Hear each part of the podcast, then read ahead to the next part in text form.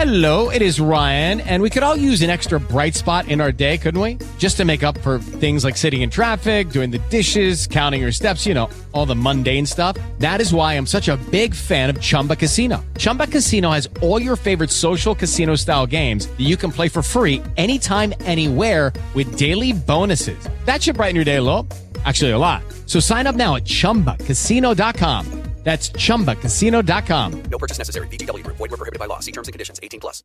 Hola, soy Guadalupe Miró, profesora catedrática del Departamento de Sanidad Animal en la Facultad de Veterinaria de la Universidad Complutense de Madrid. Tengo ganas de ser veterinaria desde, desde los cinco años.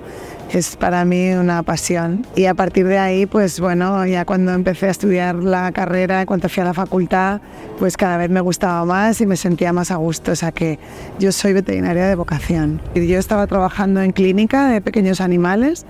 eh, me gustaba mucho la investigación. Cuando salí de la facultad me quedé con las ganas de quedarme a hacer mi tesis doctoral, pero me puse a trabajar en clínica y salieron unas plazas de profesor ayudante, me presenté y las que me ofrecieron, la que me ofrecieron fue en el departamento que estoy ahora de sanidad animal, donde el, el director en aquel momento me ofreció una tesis doctoral en parasitología y empecé a trabajar con los parásitos, un mundo para mí bastante desconocido y empecé a amarlo y a disfrutarlo y hasta hoy.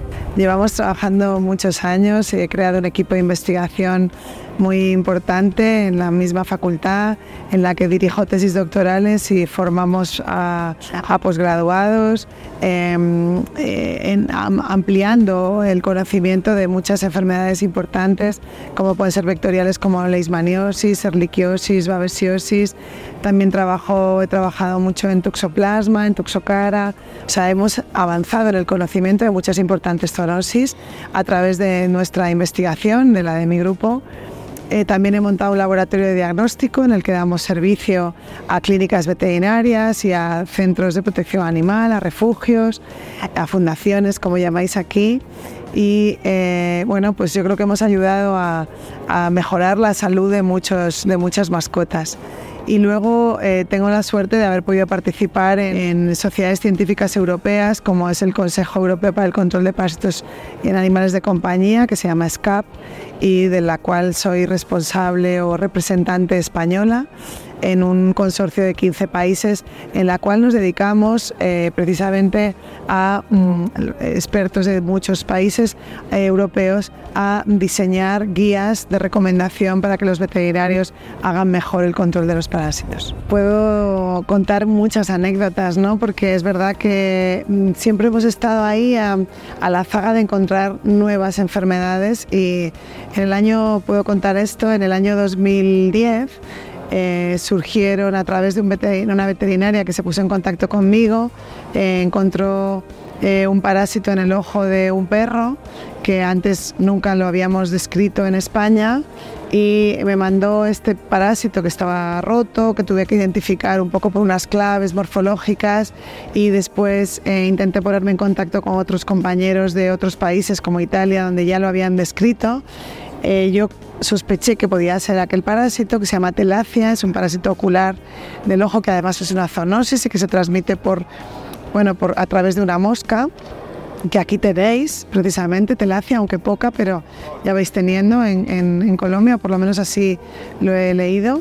Y entonces nos pusimos, como yo digo, las botas, nos fuimos al campo y me fui con parte de mi equipo, eh, muestramos un montón de perros y nos encontramos unas prevalencias en aquella zona del 40% en perros. Después lo buscamos también en gatos y después ya pues hicimos toda la identificación mole molecular, morfológica, eh, lo describimos y descubrir un parásito a los 50 es, es algo muy bonito y, y, que además queda ahí para el resto de la comunidad científica y después hicimos una labor muy interesante con oftalmólogos humanos explicándoles cuál era la situación y empezamos a encontrar casos en humana. Eh, y fue un concepto de una salud clarísimo. O sea, desde el mundo de la veterinaria llegamos a educar a los médicos para que encontraran este parásito y lo entendieran y lo trataran. Y aún ahora estoy dando conferencias en hospitales de humana donde me invitan a hablar de este parásito a los oftalmólogos.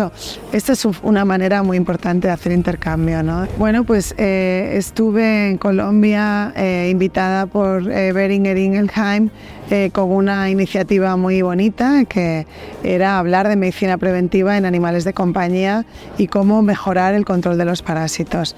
Eh, tuvimos la suerte de, poder comunicar esta conferencia a muchos veterinarios colombianos que vinieron y eh, donde yo intenté transmitirles la importancia del de, diseño de un buen protocolo de desparasitación, empleando para eso distintas técnicas como es asociar los distintos grupos de riesgo que nos podemos encontrar eh, en, la clínica diaria y clasificar a los pacientes a través de una buena anamnesis para conseguir eh, utilizar el mejor protocolo para cada uno de ellos, es decir, hacer un plan a medida de cada uno.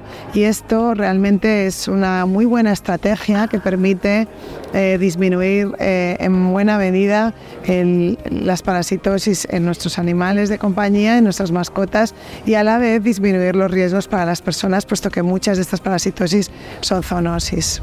Bueno, es difícil saber cuál va a ser el futuro de la parasitología. Si es verdad que hay seguro que desarrollo de nuevas moléculas que nos van a facilitar las cosas, eh, es decir, aumentar el arsenal terapéutico eh, con un impacto ambiental eh, menor, porque tenemos que entender que también hay que vigilar y cuidar el medio ambiente, porque muchas de estas moléculas se excretan a través de las heces, de la orina y van a contaminar el medio y hoy día esto hay que cuidarlo y estamos muy pendientes de eso.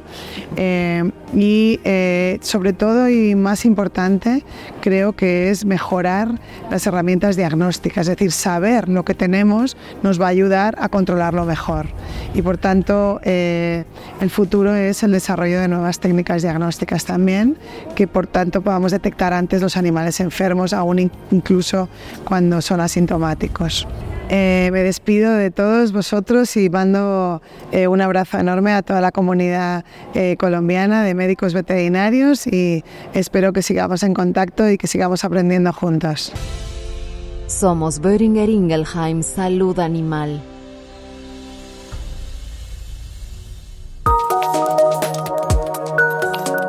Pet Industry.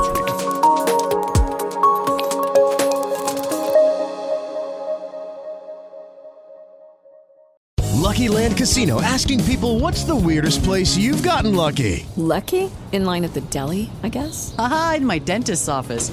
More than once, actually. Do I have to say? Yes, you do. In the car before my kids' PTA meeting. Really? Yes. Excuse me, what's the weirdest place you've gotten lucky? I never win and tell. Well, there you have it. You can get lucky anywhere playing at LuckyLandSlots.com. Play for free right now. Are you feeling lucky? No purchase necessary. Void where prohibited by law. 18 plus. Terms and conditions apply. See website for details.